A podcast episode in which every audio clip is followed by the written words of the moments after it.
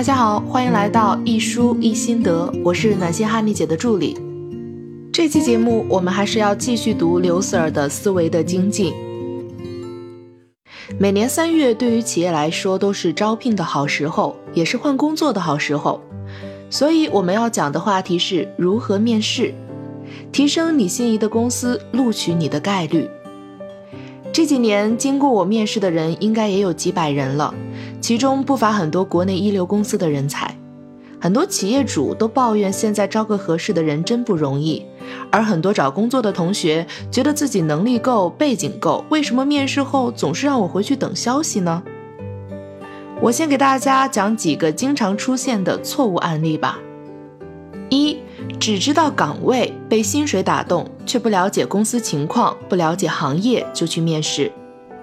我的朋友那天来我这里喝茶，和我抱怨说，现在的小孩子不知道是怎么想的，来公司面试，用人部门面试过了，人力面试过了，副总也面试过了，然后见我。我问他，知道我们的公司主要是做什么的吗？了解我们的业务吗？发现很多面试的人都不够了解公司的业务和价值观，他们似乎就是为了找一份工作拿一份薪水而已。这样的人如果是重要的岗位，我看了后是不会要的。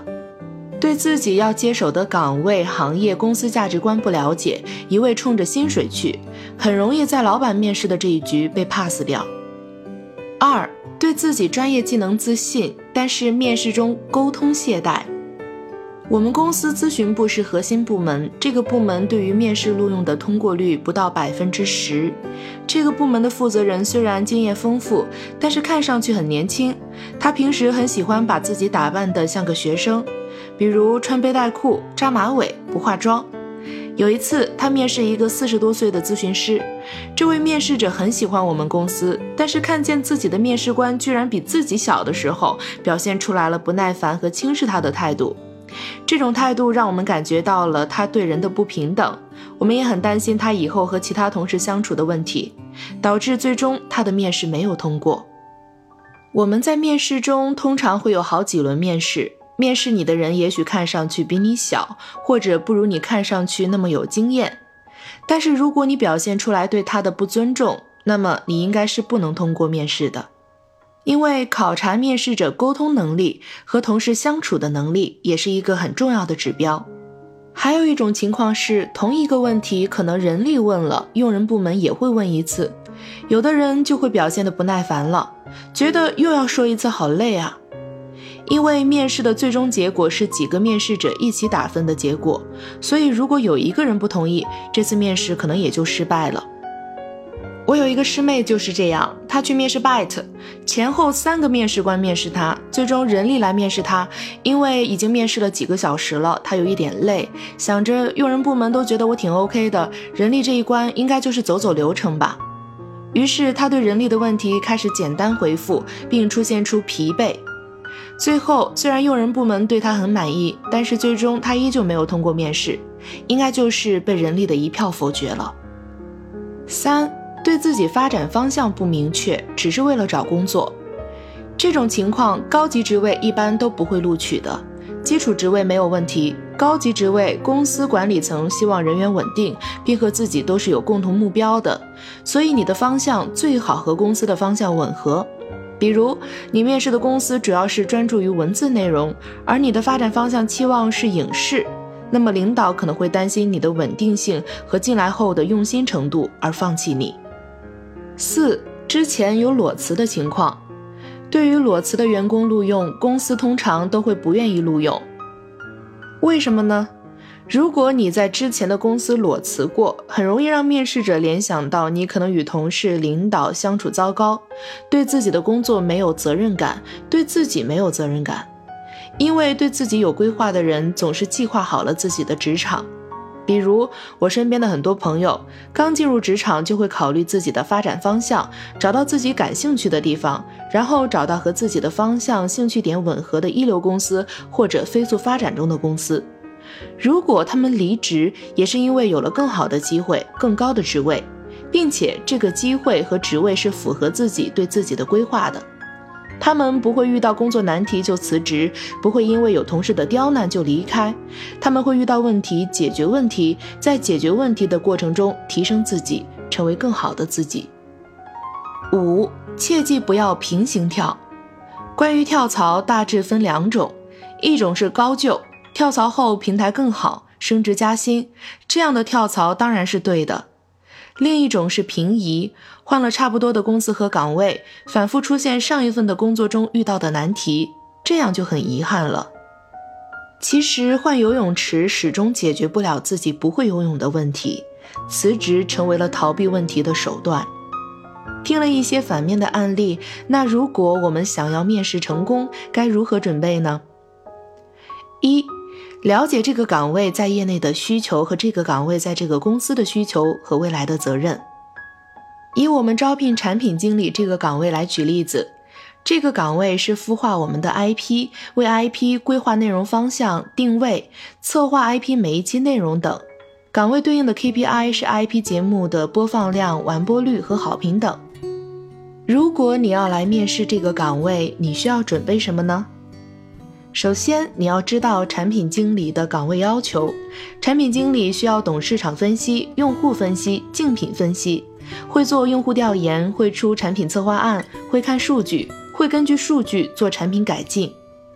如果你来面试，你就要问问你自己，这些你是否有做过，是否有拿得出手的项目？这个项目你是怎么策划的？你是怎么做前期分析的？产品在你负责期间，数据提升了多少？你做了什么让它提升？你走过的弯路有哪些？这些你都需要准备好。应该你的面试官大概率的情况一定会问你这些。其次，你要了解这个岗位在这个公司是做什么的。比如我们公司这个产品岗位针对的并不是网站，也不是 APP，针对的是人，是经验丰富的老师。那就需要在面试前了解内容、音频、视频行业如何把人给做起来的。如果我们目前的阶段是侧重文字内容的输出，那么需要知道内容出版相关的知识。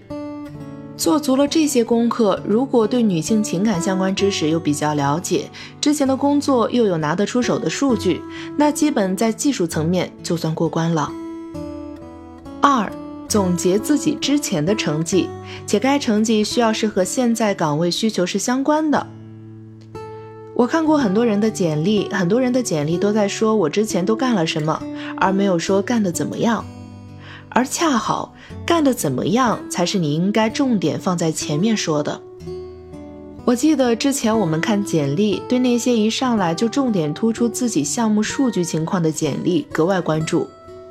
比如任职期间某项目数据提升百分之多少，这些通常是放在最前面的。如果公司需要招聘一个新媒体运营，你的简历要引起重视，你最好把你之前新媒体运营数据增长的情况放在最前面。比如工作几个月，粉丝增加多少人，打开率增加了百分之多少，转发量、收藏量增加了多少，这些都是面试官最想要看到的。当然，对应这些数据，面试官也会问你是如何做到的，这些你都可以在家准备好再去面试。三、了解公司的价值观，比如我们公司是为了提升女性的综合价值，让女孩子们都能成为更好的自己，享受生活和爱情，并且我们是着眼于长期关系的，是重视心理调整和实操结合。那如果一个价值观和我们不符合的人，比如热衷于短期关系，不重视提升女性的真实价值，只帮助女性展示虚假价值的人，即使简历再好，我们也不会叫来面试，或者即使来了，也不会通过面试。四，和每一个面试官都要沟通愉快，这个之前我们说过了。既然是公司安排了这几个人来面试，那么面试你的人都有否决你的权利。不要以为用人部门觉得你 OK，你就通过了面试。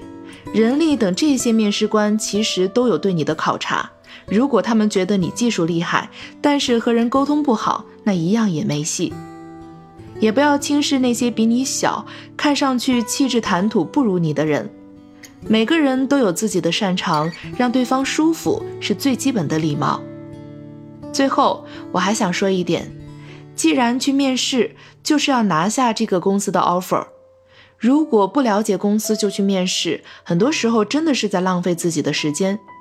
要么不出手，一出手就击中。好啦，今天就讲到这里啦，感谢大家收听我的节目。最后打一个小广告，我们也招聘经验丰富的情感咨询师和咨询师助理。如果你已经帮助了很多人解决情感困惑，有一颗想要帮助别人的心，拥有扎实的心理学和情感理论和实操技巧，欢迎你联系我们。我们恋爱成长学会是一个很美丽的公司，在这里就像小森林，在这里工作就像在一个天然的大氧吧。如果你希望和众多情感大咖一起工作，希望同事 Nights 每天在绿色的氧吧里工作，还有下午茶。添加“恋爱成长学会”公众号，点击菜单栏里联系我们，和我们直接沟通。非常期待你的加入。感谢大家支持和喜欢我们恋爱成长学会，我们下周同一时间再见。